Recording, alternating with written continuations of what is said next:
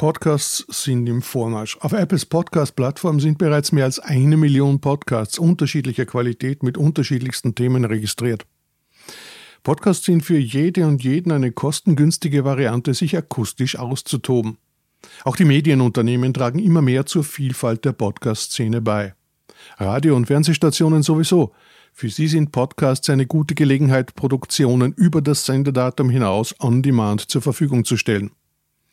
Aber auch in Zeitungsredaktionen werden zunehmend Podcasts produziert. Mit den Audioproduktionen lässt sich zwar noch kein Geld verdienen, aber sie sind ein hilfreicher Teil des Medienmixes, vor allem wenn ein jüngeres Publikum erreicht werden soll. Das zeigt der Digital News Report 2020 deutlich. Wie aber ergeht es Printunternehmen, wenn sie Podcasts produzieren? Um die Antwort auf diese Frage geht es in dieser Episode.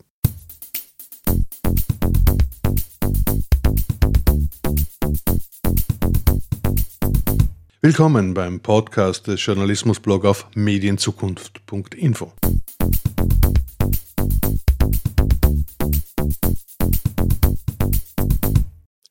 Zu Gast in dieser Episode sind Sabrina Glas und Katharina Mayer. Sie sind Online-Redakteurinnen bei den Salzburger Nachrichten und sie waren die ersten, die dort Podcast produziert haben. Herzlich willkommen, Sabrina. Herzlich willkommen, Katharina. Hallo. Danke für die Einladung, Gerhard.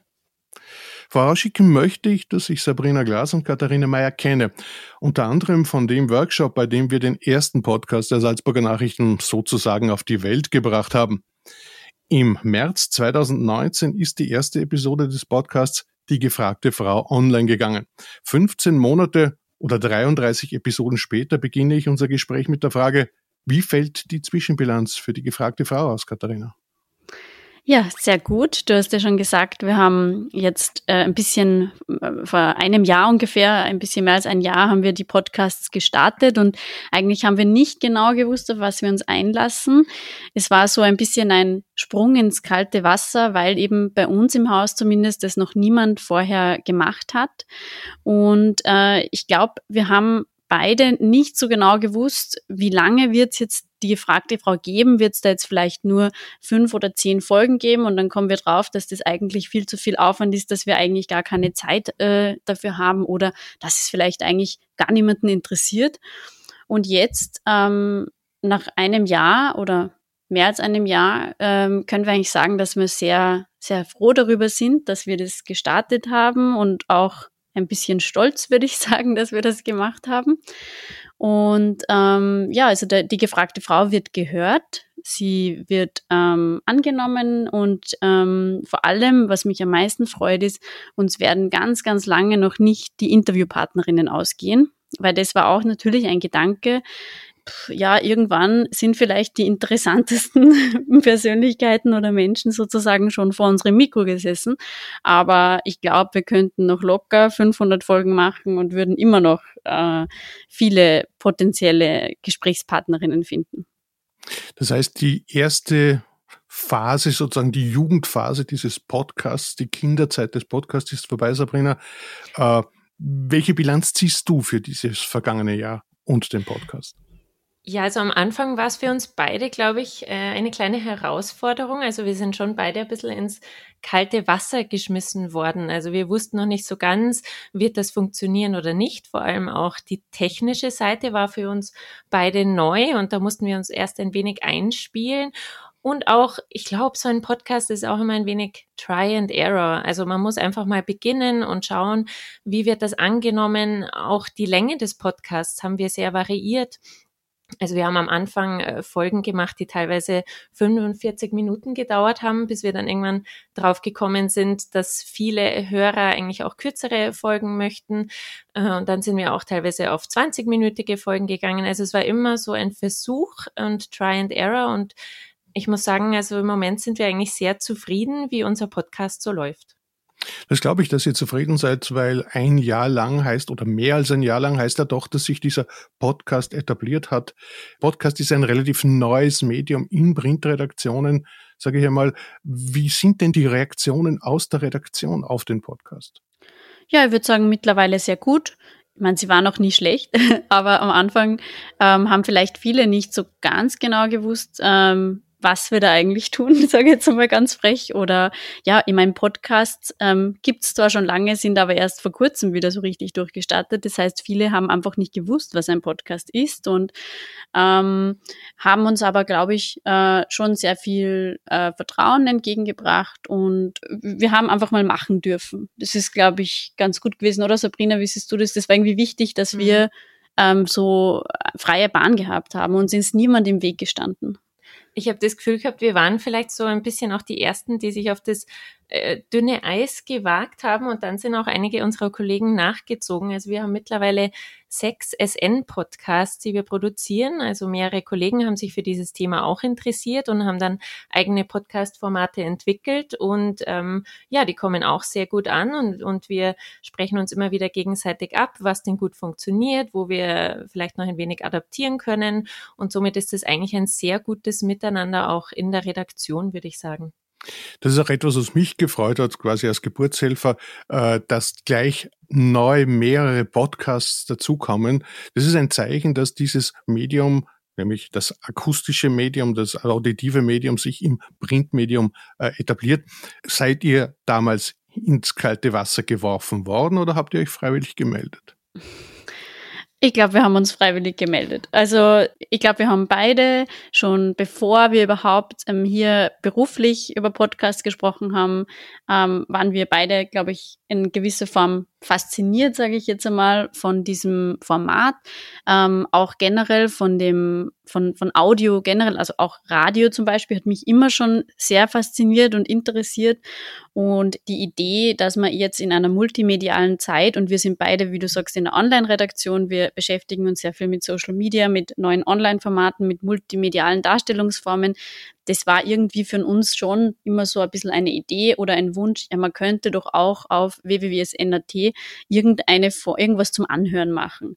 Das heißt, ich glaube, es ist eher von uns aus der schon auch äh, der Wunsch gekommen. Ich glaube, wenn es niemanden gegeben hätte, der hier sagt, ja, ich probiere das aus und ich möchte das machen, dann hätten wir das auch nie gemacht, weil es bringt sich ja nichts, wenn man die Leute sozusagen da jetzt zu ihrem Glück zwingt. War es davon Vorteil, dass ihr, das ist jetzt schon ein paar Mal angeklungen, eigentlich Hybride seid, also online und Print, nicht nur Print? War das ein Vorteil für den Podcast?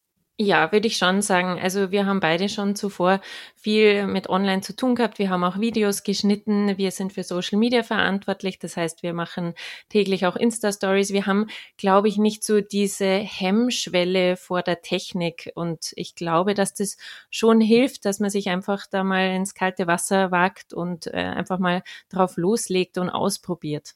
Das glaube ich schon. Hemmschwelle ist ein gutes Stichwort. Äh, was muss man als Printredakteurin, als Printredakteur, sage ich einmal, lernen, um podcasten zu können, in der Qualität, wie ihr es macht? Also abgesehen von dem technischen, ähm, das wir ja durch dich ganz gut gelernt haben damals im Podcast. Dankeschön. Ich glaube, da sind bei allen eigentlich die Hemmschwellen gefallen, muss ich sagen. Also das war, da waren ja auch äh, ganz viele unterschiedliche Leute aus unterschiedlichen Ressorts dabei, die ja noch gar nichts mit diesem Thema teilweise zu tun hatten.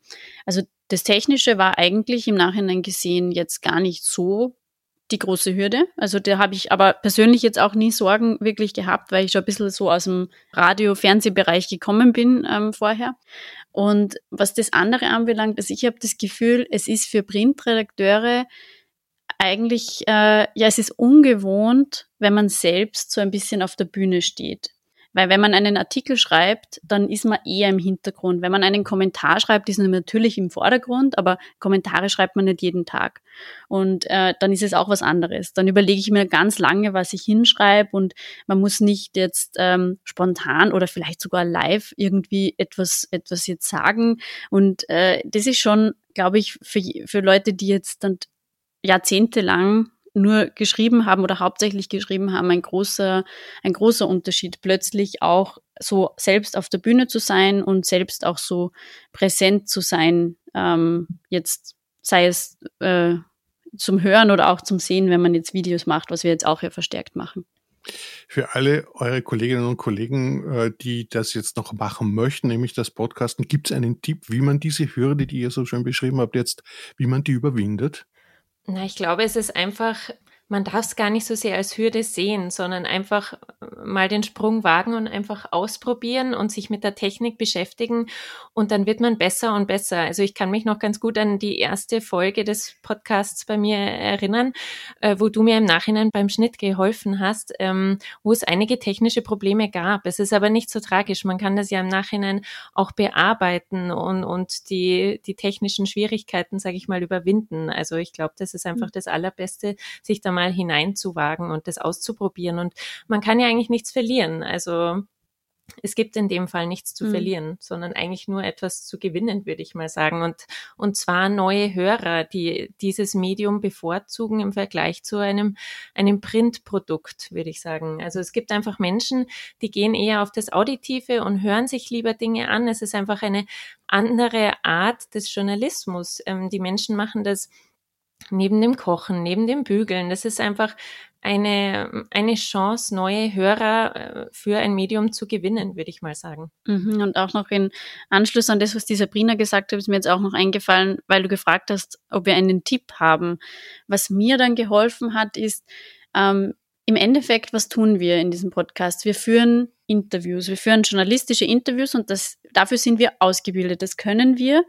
Und wenn man sich auf das konzentriert, dass man ja jetzt eigentlich nichts anderes tut als das, was man sonst auch tut. Nur jetzt läuft halt das Mikrofon mit und man muss vielleicht jetzt, sage ich mal, die Sätze ein bisschen konkreter formulieren oder man kann jetzt nicht so rumschwafeln, ganz salopp gesagt, sondern äh, äh, es soll ein bisschen prägnanter vielleicht sein, ist es ja nichts anderes als ein journalistisches Interview. Und äh, wenn man sich auf das konzentriert und nicht die ganze Zeit Angst hat, oh, was sage ich jetzt? Wie formuliere ich das jetzt? Da muss man eigentlich nicht überlegen, weil wir wissen ja alle, wie man es formuliert. Wir schreiben in der Zeitung ja auch einen Titel, einen Vorspann und eine, ja, jetzt übersetzt gesagt, eine Anmoderation sozusagen. Es ist nicht so ein großer in Unterschied inhaltlich. Der Unterschied ist, dass man jetzt ähm, ein Mikrofon mitlaufen hat und äh, vielleicht die ein oder andere Anpassung, was die Sprache anbelangt oder die Art zu reden, ist natürlich ein bisschen anders. Aber grundsätzlich können wir das ja schon. Und das hat mir schon geholfen.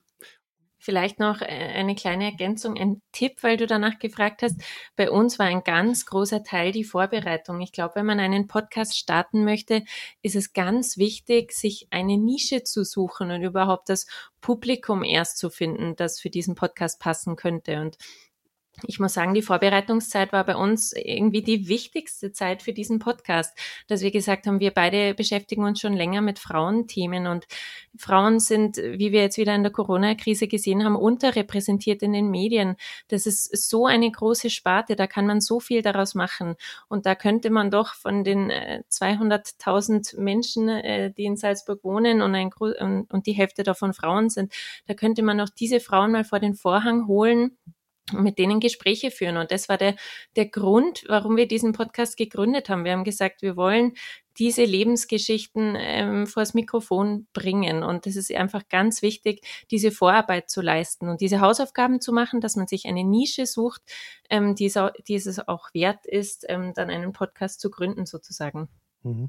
Diese Vorplanungszeit braucht man einmal, um den Podcast zu definieren, um ihn auszuarbeiten und, wie du völlig richtig sagst, die Nische zu finden, die noch nicht belegt ist. Äh, aber die Frage bleibt dennoch, abgesehen von der individuellen Einstimmung auf Podcasts, dem individuellen Lernprozess, man ist ja oder ihr seid ja nicht ausschließlich Podcasterinnen. Wie lässt sich denn das Podcasten mit euren anderen Aufgaben in der Redaktion verbinden? Ist es ein Stress? Ja, es ist, ähm, sage ich mal, einfach jetzt Teil unserer Arbeit. Am Anfang ähm, war es natürlich ein bisschen äh, intensiver, weil man ja für alles noch länger gebraucht hat. Also das Schneiden hat länger gedauert, aber auch die Vorbereitung hat länger gedauert. Aber ich glaube, mittlerweile haben wir beide schon eine gewisse Routine entwickelt. Ich habe das Gefühl, jetzt geht alles schon viel schneller. Und jetzt ist es auch einfach ein fixer Teil von unserer ähm, täglichen vielleicht nicht, aber sagen wir von unserer wöchentlichen Arbeit. Wir haben ja auch bewusst den Rhythmus des Podcasts jetzt im Zwei-Wochen-Rhythmus gestartet und haben das auch so beibehalten, weil wir schon gewusst haben, wenn wir jetzt gleich so ambitioniert starten und jede Woche einen, das, das wird sich wirklich nicht ausgehen. Ähm, vielleicht geht es irgendwann einmal aus, aber im Moment ähm, nicht. Und ich glaube, es ist besser, wenn man es ordentlich macht und dafür vielleicht ähm, seltener, obwohl natürlich Ähm, jetzt rein aus Publicity oder aus Algorithmusgründen wäre es natürlich besser jede Woche. Also ich glaube, je öfter ein Podcast erscheint, desto besser. Aber wir haben uns eben dafür entschieden. Und ja, mittlerweile glaube ich, geht das alles schon sehr flott bei uns und ich würde es jetzt eigentlich nicht als Stress empfinden, sondern eher auch als ja als willkommene Abwechslung im Berufsalltag. Ja, würde ich auch so sehen. Vielleicht, was man noch ergänzen kann, ist, dass wir sehr oft auch Synergien nutzen. Also wir führen ein längeres Gespräch mit jemandem und dann packen wir die Essenz dessen sozusagen auch manchmal in einen Zeitungsartikel. Also es gibt ja gerade, wenn man für ein Printmedium auch arbeitet, durchaus Synergien, die man da nutzen kann, dass wir eben dieses Interview auch in der Zeitung veröffentlichen oder in einem Online-Artikel. Machen wir es vielleicht ganz konkret. Wie groß ist der Aufwand für eine Episode, Planung, Gesprächsvorbereitung, Bearbeitung und schließlich Veröffentlichung der Episode? Wie viel Zeit braucht das? Puh. Also da muss ich jetzt laut denken. Ähm, also es ist natürlich immer unterschiedlich, aber ich kann jetzt nur von mir reden. Ähm, ich würde mal sagen, ja, also wenn man alles ja, ich meine, man macht's ja nie, man macht's hm. nie an einem Tag, ja, weil es zieht sich ja meistens so über ein, zwei Wochen oder vielleicht sogar länger die Vorbereitung und die, die, die Fragen sich überlegen, die Themen überlegen, würde ich sagen, alles in allem vielleicht so zwei, drei Stunden. Ähm, dann führt man eine Stunde ein Gespräch ungefähr, also mit Hallo und Vorgespräch und dann am Ende noch Tschüss und so. Dauert es ungefähr eine Stunde 15 vielleicht oder eine Stunde. Dann das Schneiden. Das kommt natürlich darauf an, wie viel man schneidet. Also wir machen es ja eher so, dass wir sehr wenig schneiden. Ähm, das heißt, wir nehmen den Podcast eigentlich meistens in einem durch auf. Und wenn da jetzt mal ein kleiner Verhaspler drinnen ist, dann lassen wir das auch drin. Ich finde das auch sympathisch. Also es ist nicht so, wenn man wirklich das Gespräch unterbricht, dann schneiden wir schon. Aber wenn jetzt an sich der Interviewpartner oder die Partnerin verspricht, dann lassen wir das drinnen. Weil ich glaube, das ist auch was, was beim Podcast verziehen wird. Das kann ja ähm, auch durchaus sympathisch werden. Genau, ja. Also. also von dem her schneiden wir relativ wenig und dann ist das Schneiden meistens eigentlich auch in äh, ein, zwei Stunden oder so passiert. Und dann eigentlich, was dann eben unterschätzt wird, ist dann noch alles, was danach kommt, nämlich den Podcast verbreiten. Also wenn die Episode fertig geschnitten ist, muss man ja noch einen, irgendwie einen Artikel dazu anlegen, online irgendwie darauf hinweisen. Da muss man noch die Fotos vielleicht zusammensuchen von der Interviewpartnerin. Und bei uns kommt dann noch dieser Rattenschwanz klingt jetzt so negativ, dann kommt ja noch Social Media dazu, sozusagen auch noch ähm, das auf Instagram zu verbreiten, auf Facebook und sonst wo. Da machen wir dann immer noch so kleine Ausschnitte aus den Podcasts, die wir sozusagen auf Instagram hochladen mit einem Bild dahinter. Also das ist irgendwie alles, was danach kommt, finde ich, wird extrem unterschätzt. Ich würde sagen, das das ist sogar gleich viel Arbeit als die Vorbereitung auf einen Podcast, ist alles, was danach kommt. Also das sollte man auf keinen Fall unterschätzen. Aber Pi mal Daumen, glaube ich, ein Tag trifft es vielleicht ganz gut. Ja. Also ein Arbeitstag. Genau. Nach welchen Kriterien wählt ihr eure Gesprächspartnerinnen aus? Ähm, ja, ganz unterschiedlich. Also häufig zählt natürlich schon auch die Aktualität. Also jetzt in der Corona-Krise haben wir mit Frauen gesprochen, die äh, direkt oder indirekt von dieser äh, Krise betroffen waren. Also dann zählt die Aktualität als großes Kriterium. Aber manchmal ähm, muss man sagen, ist es nicht ganz so wichtig. Da, da schauen wir eher drauf, dass die Frau einen sehr spannenden Lebensweg hat, der erzählenswert ist, oder dass man mit der Frau über ein, ein Thema auf der Metaebene sehr gut mhm. sprechen kann. Also ja. Was auf jeden Fall nicht entscheidend ist, ist die Bekanntheit der Person. Also wir wählen eben, und das ist eigentlich so ein, ein bisschen ein, ein Credo von uns, wir wollen die Frauen vor den Vorhang holen, die nicht schon sowieso ständig in der Öffentlichkeit stehen. Und deswegen ähm, findet man jetzt bei uns auch keine Interviews mit ähm, bekannten oder sehr bekannten Persönlichkeiten aus Politik, Kultur oder, oder Gesellschaft, sondern also keine Promis, kurz gesagt, sondern Frauen, ganz normale Frauen. Und viele sind dann auch manchmal irgendwie überrascht. Also mir ist öfters so gegangen, dass die dann gesagt haben, was ich, warum soll, was soll denn ich sagen? Ich habe doch nichts zu sagen. Und das waren dann meistens die besten Gespräche. Also das, das ist eigentlich auch das Schöne dran, ähm, dass man dann so, so aus so vermeintlich alltäglichen Themen vermeintlich normalen, was auch immer normal ist, Frauen dann so tolle Gespräche machen kann und auch die Frauen danach dann oft gesagt haben, boah, das war jetzt irgendwie cool, jetzt jetzt bin ich irgendwie auf was draufgekommen oder ich habe jetzt so eine Idee gehabt oder jetzt ist mir erst, erst bewusst geworden, das und so weiter und so fort. Also das ist ein, ein Kriterium. Ist genau. oft Inspiration für beide, für genau. die Interviewpartnerinnen und für uns selbst auch, muss man sagen. Und hoffentlich auch für die Zuhörer und Zuhörerinnen. Ja. Kriegt ihr eigentlich Feedback von außen, das bei euch ankommt, meine ich? Ja, immer wieder. Also wir kriegen sehr viel aus, aus unserem Umkreis ähm, oder auch von Le Hörerinnen und Hörern E-Mails zugeschickt. Ähm, manchmal auch einfach technischer, technischer Natur, dass sie sagen, der war mir jetzt zu lang. Manche haben noch einen weiteren Hinweis für uns. Ich habe noch die und die Bekannte, die könnte zu dem Thema auch noch was sagen. Oder einfach nur ein gut gemacht. Ich habe euch sehr, sehr gerne zugehört. Also ja, wir kriegen schon sehr häufig Rückmeldungen zu den Episoden. Wird das in der Redaktion auch gewürdigt, weil dieses Interaktionsdenken, dass Journalisten mit ihren äh, Kundinnen und Kunden Kontakt aufnehmen, sage ich jetzt einmal sehr profan, ist ja sehr gefragt. Das ist ja sozusagen jetzt in der neuen digitalen Welt ein großer, ein großes Asset. Wird das in der Redaktion auch geschätzt? Ja, das würde ich schon sagen. Also ich glaube, bei uns ist das Bewusstsein, was die Community und die Interaktion anbelangt, schon sehr groß, zumindest in der Online-Redaktion oder bei allen, die sehr online-affin sind, auf jeden Fall, aber auch generell. Bei uns werden jetzt nicht nur von Podcasts, sondern auch was Social Media und Online betrifft, werden auch Leser und Leserinnen Rückmeldungen in den Redaktionskonferenzen besprochen.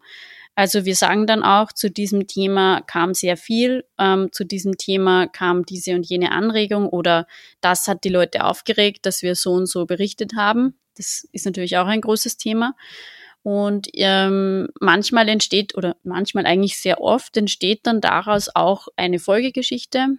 Ähm, wir haben eben auch ähm, viele Podcast-Episoden auf Basis von E-Mails gemacht, die wir bekommen haben. Jetzt nicht nur E-Mails auf eine vorherige Podcast-Episode, sondern wir schreiben ja beide zum Beispiel auch die Kolumne Frauensache in den SN die, wo es eben um gesellschaftspolitische Frauenthemen gibt, äh, geht, wo wir äh, quasi Kommentare schreiben zu, zu diesen Themen und da kommen oft E-Mails, so ja, persönliche Schicksale oder sowas und daraus sind auch schon Podcasts entstanden. Also wir versuchen dann diese Community-Rückmeldungen ähm, auszunutzen und ich habe das Gefühl, dass das auch in der Redaktion sehr interessiert wahrgenommen wird und auch viele langjährige Printredakteure fragen, wie denn ihr Artikel im Social Web oder so angekommen ist. Zahlt sich Podcasten für Zeitungen aus?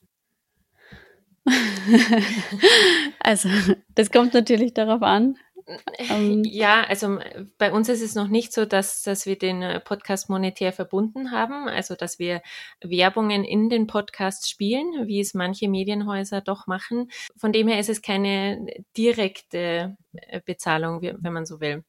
Also da fließt noch nicht direkt ein Geld rein. Aber in weiterer Folge, glaube ich, kann man schon sagen, dass sich ein Podcast auf jeden Fall auszahlt, weil man eben neue, neue Leserschaften dadurch gewinnen kann. Also neue Hörerschaften und Leserschaften sozusagen, weil man ja eine Person dadurch auch an das Medium binden kann, also einen neuen Leser dadurch auch gewinnen kann. Ich habe es ja auch genauso gemeint und nicht nur monetär, weil Podcasts sind, also Österreich betrifft, einfach noch nicht sozusagen äh, ein wirtschaftlicher Erfolg. Aber dieser Medienmix, ihr bestätigt das, was eigentlich viele auch in Studien schon erhoben haben. Es ist der Medienmix, der auch Zeitungen dazu bringen sollte oder könnte, Podcasts zu bringen. Apropos, äh, wie sehen denn oder gibt es Zukunftspläne für Podcasts bei den Salzburger Nachrichten? Also derzeit, glaube ich, sind wir weiterhin auf dem Weg, wo wir sind, ganz gut unterwegs. Ähm, es sind ja jetzt ähm, in der Corona-Krise zwei weitere Podcasts entstanden. Die waren jetzt vorher natürlich nicht so geplant, weil ja keiner jetzt vorhergesehen hat, dass wir einen Lockdown haben und alles und so weiter. Ähm, also äh, ich glaube, wir werden weiterhin flexibel bleiben, was die neue Entstehung vom Podcast betrifft. Das ist, glaube ich, ganz wichtig. Man kann jetzt nicht alles monatelang vorausplanen. Derzeit gibt es jetzt noch keine konkreten Pläne auf, einen, auf, ein neues, auf ein neues Format zum Beispiel, sondern eher, dass wir die bestehenden Formate weiterführen, weiterhin eine, die, den Leser oder nein, den Hörerkreis, ich sage immer Leserkreis aus Gewohnheit, den Hörer- und Hörerinnenkreis ähm, zu erweitern. Ähm, aber jetzt ansonsten wären mir noch keine großen Pläne bekannt. Abschließend noch die Frage an euch beide. Welche Ratschläge würde die angehenden Zeitungsleuten geben, die Podcast produzieren wollen? Ja, also wie vorhin schon erwähnt, glaube ich, wenn man einen Podcast produzieren will, sollte man eben diese Hausaufgaben machen und sich zuerst mal überlegen, welche Nische man bedienen möchte. Dann, äh, weiß ich nicht, würde ich einfach sagen, drauf loslegen. Also einfach mal ausprobieren. Keine, keine Angst vor diesen Hürden zu haben, gerade technischer Natur, die sind nicht so tragisch, das kann man alles erlernen. Ähm, ja, also ich würde mhm. sagen, einfach mal reinhüpfen ins kalte Wasser. Und ich glaube, was auch wichtig ist bei Podcasts, ist ähm, authentisch bleiben. Also mhm. ich habe das Gefühl, ein Podcast ist ein extrem authentisches Medium. Sogar, es ist alleine schon, weil man die Stimmen hört, ja auch ein sehr, also es schafft ja irgendwie Nähe zwischen den Hörer und, und den, den Journalisten oder der Journalistin. Ähm, Glaube ich noch bei Podcasts sogar stärker als im Radio, sage ich jetzt ganz leinhaft, weil vielleicht bei dem Podcast eben die Stimmung, die Atmosphäre ein bisschen lockerer ist. Zumindest ist es jetzt bei uns so. Wir sind ja auch sehr oft per Du mit unseren Interviewpartnerinnen, wären wir ja jetzt in der Zeitung natürlich nicht. Also ich glaube, jetzt sich groß zu verstellen oder irgendwie ganz ähm, ganz, ganz arg an vorgefertigten Fragen zu hängen, wäre jetzt was, was mich jetzt nicht so ansprechen würde als Hörerin. Und ich glaube, wie gesagt, die Sabrina hat schon gesagt, bei Podcasts werden vielleicht auch Fehler eher verziehen oder auch mal kleine Hoppalas. Und von dem her glaube ich, dass ein Podcast, der einfach authentisch ist, wo man wirklich spürt oder vielleicht sogar das Gefühl hat, dass man mit diesen Personen jetzt am Tisch sitzt, ich glaube, das ist ein, ein, ein guter Podcast. So würde ich das definieren. Und wenn einem das gelingt, dann, ja, dann ist das eigentlich super für einen selbst aber auch für die Zuhörerinnen. Ja, und vielleicht ein, ein Punkt wäre noch die Ausdauer, würde ich sagen. Also man kann das vielleicht nicht mit einem kurzen Sprint vergleichen, sondern eher mit so einem Langstreckenlauf. Man, man darf auch nicht kurzfristige Erfolge erwarten, dass man mhm. gleich in der ersten Episode 10.000 Hörerinnen und Hörer hat, sondern einfach das, äh, dieses neue Format ausprobieren muss und dann aber auch ähm, die Geduld hat zu warten und zu schauen, dass sich das Format entwickeln kann und sich auch selbst weiterentwickeln kann. Also ein wenig Ausdauer ist, glaube ich, auch ein ganz guter Tipp, den man den Leuten mit auf den Weg geben kann. Sabrina Klaas, Katharina Mayer, Redakteurinnen und Podcasterinnen der ersten Stunde bei den Salzburger Nachrichten. Vielen Dank für das Gespräch und viel Erfolg bei den nächsten äh, Podcast-Episoden, die ihr aufnehmen wollt. Danke auch fürs Zuhören und hoffentlich auf ein Wiederhören beim Podcast des Journalismusblog auf medienzukunft.info.